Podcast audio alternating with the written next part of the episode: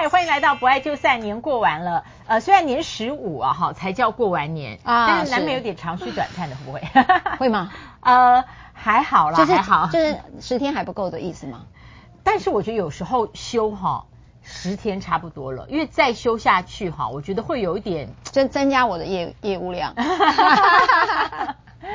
好，欢迎来到不爱就散，冲刺一下。我在年前最后一次看到是在一万七千五百多的那个订阅户，嗯、谢谢大家，也请大家呢继续往两万冲刺，好不好？谢谢。对对，我们希望至少两万了，就是希望年后就有个两万。有可能吗？对，我觉得二月中以前应该有可能吧。有可能、啊，我们这个是祝福，也是预言哦。好，那今天呢，呃，不爱就散，我们要谈的一个。其实呃非常贴近诶，非常贴近我们的吃喜酒经验哦。但这个后来变成，我看是不是离婚收场？没有啦，分手。老师，分手费，分手费。哦，对，还没结啦。但就是说后来分手费。那请那个方玉律师先跟我们讲这个个案很快。好，嗯，那个这个是这样了，有一对呃在网络上哈，就有一位女性啊。那她有一个很习惯讲叫 A，所以有人叫她 K Kelly A，对吧？如果大家我我说错的话，因为我没有对着稿讲哈，所以你们也可以在下面留言。因为照流水席之争哈，就是流水席之乱，那好多人都在讨论。那就是这对男女呢，就是总而言之，先有一个女性发言了，发言说她要结婚，她是从美国回来的。那结果她的这个公公啊是一个里长，结果呢就竟然要办流水席，那他就言下之意说这个流水席好像挺不。上好像并不是他这个 class 的哈，他觉得他可能呃觉得需要更多的这个呃可能像北部啊台北的那种宴客方式，那就是譬如包括一桌是到底是九千啦，什么六千啦，或两万啦，或一万啦哈，他就认为流水席这件事情其实是让他觉得是不不好的哈。那这个出来之后呢，你知道那个小姑发现了这则留言哦，这则这则 po 文，因为老师没看，所以我就稍微简介给大家听啊。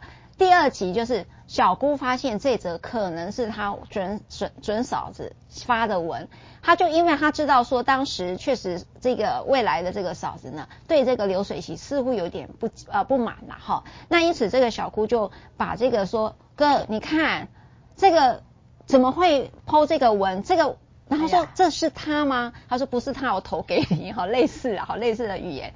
那总而言之，因此小姑就意外的揭露这样的一个在爆料公司的里面的一个 po 文，然后呢，呃，然后就引起了家里的之争，然后后来好像呢两个就吵得不可开开交了哈，然后这个又有一个 po 文了，po 文就是在讲说，呃，当时愿意用六百万给我哈，这个公公啊，当时要买那个房子给个六百万。那如果你现在不给我，哈，因为当然这件事情还没结婚就已经闹成这样，如果因此而取消，我觉得你们根本是在诈婚。那你要有个精神赔偿一百五十万的分手费。哇，这样听完之后，大家很，下面的网友们，你们可以自己再把它填上去。我知道它有好几集哈，好像有到第八集哈。那我大致上呃从这个截取这样的一个内容，让大家知道，就为了一个宴客产生了这样的一个纷争。嗯，我刚刚哦在录之前，对，所以我又请教方玉律师，他说，哎，念华这个已经到第八集了。那我看了一下，我比较好奇的，因为我我有时候会主要的内文我很快的看过速读，但留言呢我都会仔细看。至少在他第一集跟第二集的时候，就他其实他算是平时啦，就是叙述他无法接受板斗婚宴的原因。但是至少我目前看到的留言几乎都是比较多一面倒的，对，就是呃。比方说他天龙国啦，哦，或者是呃很多很多就是直接的呃开骂，或者是说定义你就是怎样的人哦，所以在他第二篇的这个留言里面，那他就说他希望大家呢不要把他跟他先生的这一个纠纷，那时候还没有进入到分手费，嗯，然后变成了一种战争，然后他用了分化这个字，不要分化他们成为完全不同意识形态的人，所以我在第二篇才知道，他说他在。呃，美国长大哦，所以对于办桌这件事情，他交代了他不能接受的背景。嗯，当然，我觉得我还是要讲，先讲一下这些呃对话也好，这些都是在猜猜测，然后这些报道大概大家也是在拼凑啊，所以这个真实的呃男女主角是怎么样，我们是真的不知道，但是只是借由了这样的一个网络上的一个讨论，然后形成的。啊，这个传统媒体的报道哈，从自媒体一直到传媒来报道这则新闻的时候，我觉得还蛮值得我们这个不爱就散来聊的。对，所以我希望如果当事人今天看到我们的标题啊，我并不是说你 Po 文是为了复仇，因为我我们要从这个面引申开来啊，就是在男女的情仇里面，透过自媒体然后来叙述，其实也不一定爆料，因为他自己就在里面嘛。对对，这个手法我觉得常见呢，其实越来越常见，而且我觉得它对于呃有新的第一次进入感情关系的人，我觉得它带来一种影响跟示范呢。嗯嗯，也就是说，我发现呃，自媒体啊哈，我的流行之后哈，无论是要结婚的，或者是对于呃关系不满的，不管你是伴侣关系，或者是父母子女关系，那乃至于分手之后，我发现自媒体变成了。来得很快，然后情绪也最走到最前面，然后很多人的参与之后就变成媒体公审。譬如说，举例来讲，呃，你在网络上公审，或者有人是在，如果是在大陆话，就是微博公审。明明法庭不在这里，那为什么要用媒体公审？到底是怎么去看待这件事？啊，我常常讲，我觉得很多人问我哈，家事案件有没有什么样的变化？其实三十年前跟三十年后最大的变化，就是因为有了自媒体。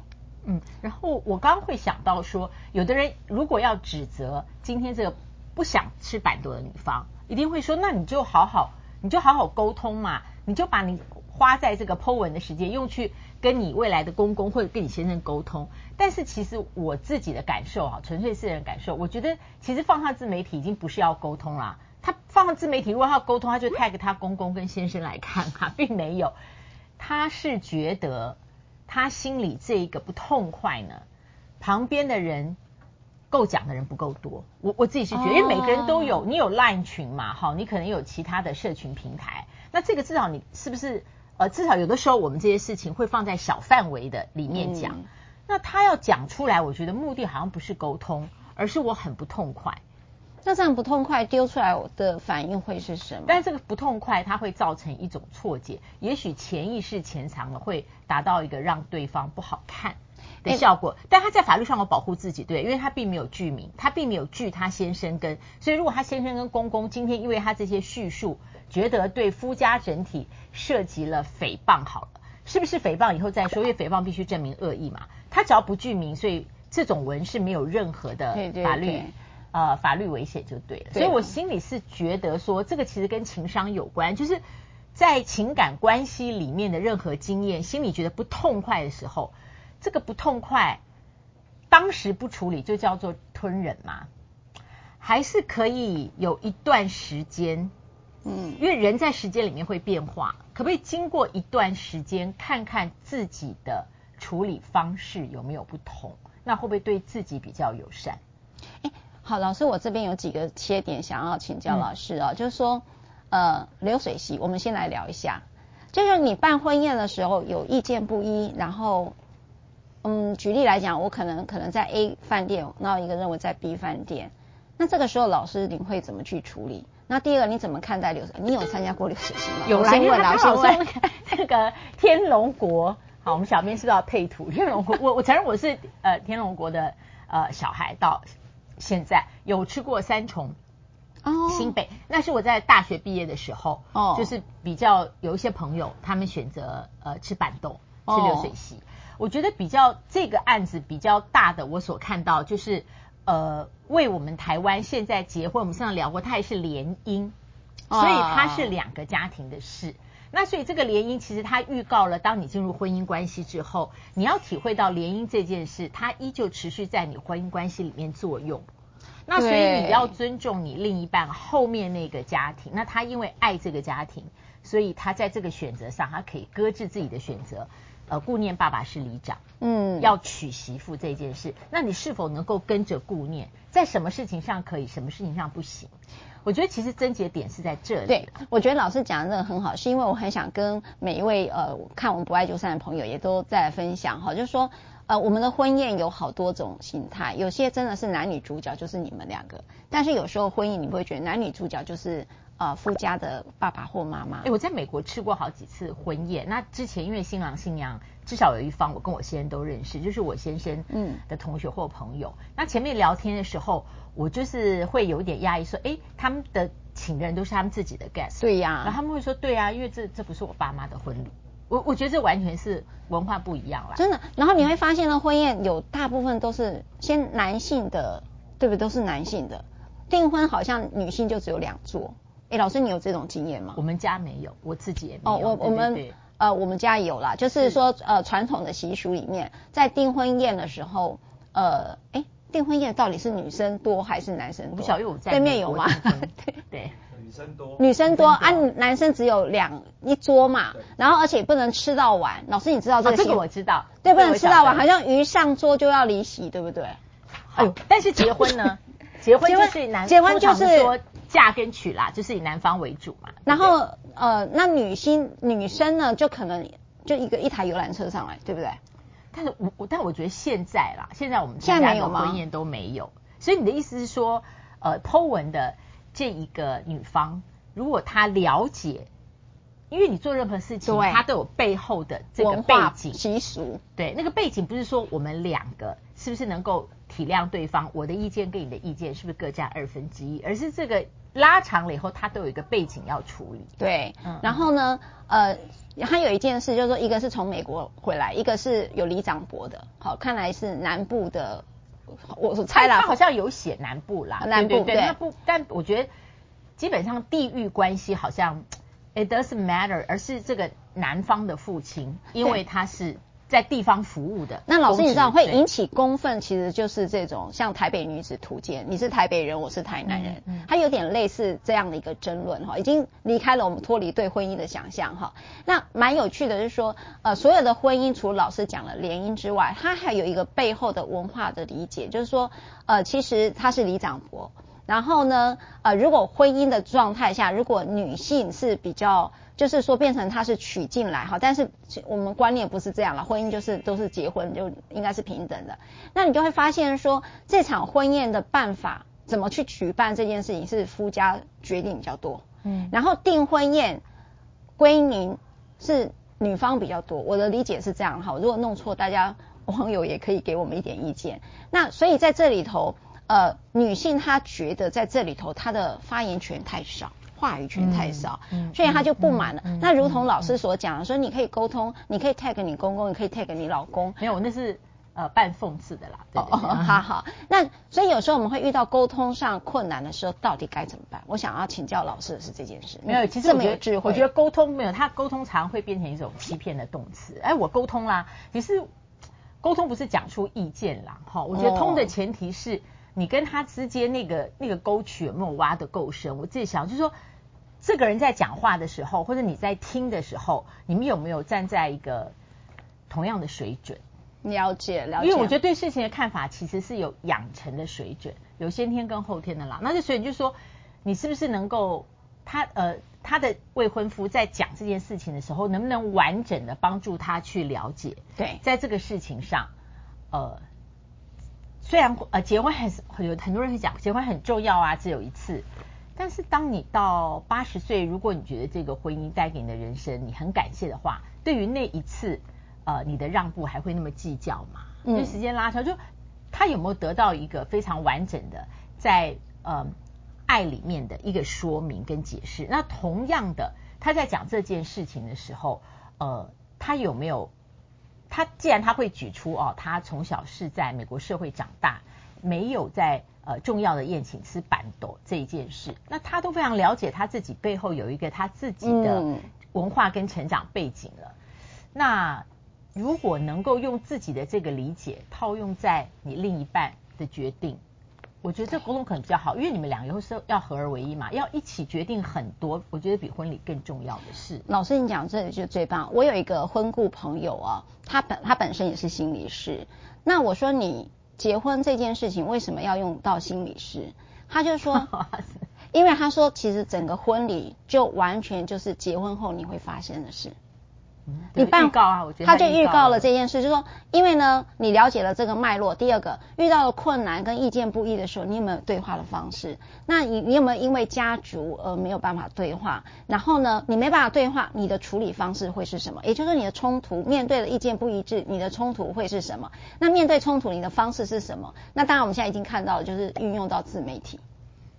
嗯，那运用到自媒体，这个当然就是说，假设这对夫妻，呃，这位这对准男女夫妻好了哈，会进入到婚姻关系当中，你大概已经看完整套从结婚之后可能遇到的这样的议题，在婚后的议题，包括他跟他的家庭成员、公公啊、小姑的动力啊，好，我们称之为就大概都已经看完了，所以我们说。有时候复杂的婚礼，当然现在应该这样讲了哈。这个婚后，呃，也希望很多兔年有很多人结婚了哈。只是说有人，我们当然就去办结婚登记，这个是我们年轻人大概是最方便的方式。嗯、可是，呃，传统为什么会有个婚礼仪式的过程？其实它就在检视你日后在面对这个婚姻的时候，你的能耐有多少，你的结婚能力有多少。所以其实是一个蛮有趣的一个现象了、嗯。结婚能力还有肌耐力，这个通常。呃，比较少人提到，所以很不幸啊，他这个 case 最后是女方要求分手费。对对，提到呃有提到一个说你六百万不给我，你就是骗钱，然后你有个呃，那你要赔我精神赔偿一百五十万啊。那当然很多的网友就开始呃激动了，就说。我买房子给你六百万是公公愿意给你的，你就为什么来个一百五十万？那为什么这叫做诈婚呢？就是说这只是一个欺骗。那我想这些都真的回到法律上要去检视的时候，那解除婚约提出解除的一方，通常会不会呃进入法院诉讼？来，好，这里其实我们曾经有一集来谈，但是也呃用了这个流水席，我们再来谈这件事了哈。就是说我如果要解除婚约，就像刚才这对男女，因为这个婚宴的一个举办方式啊闹得不可开交。而解除婚约的话，它有几个呃呃，大家看一下哈，九百七十六条。那么因为有 podcast，所以我稍微很快的把它念过去。就是说，你又在跟别人结婚了，订婚了哈。那这个也是我们在。呃，家事案件也常看见的，就是你意外发现他也有跟别人的结婚照哈，这个也是一个解除婚约的一个理由。第二个就是顾伪婚期，也就是说我跟你定好，譬如说二零二三年的这个呃十月结婚，结果你都一直不履行这个婚约哈，那我们也有案子常常也发生顾伪婚约，这种也是常见的。还有生死不明已经满了一年的哈，然后第四个有重大不治之病啊，突然发现他有这个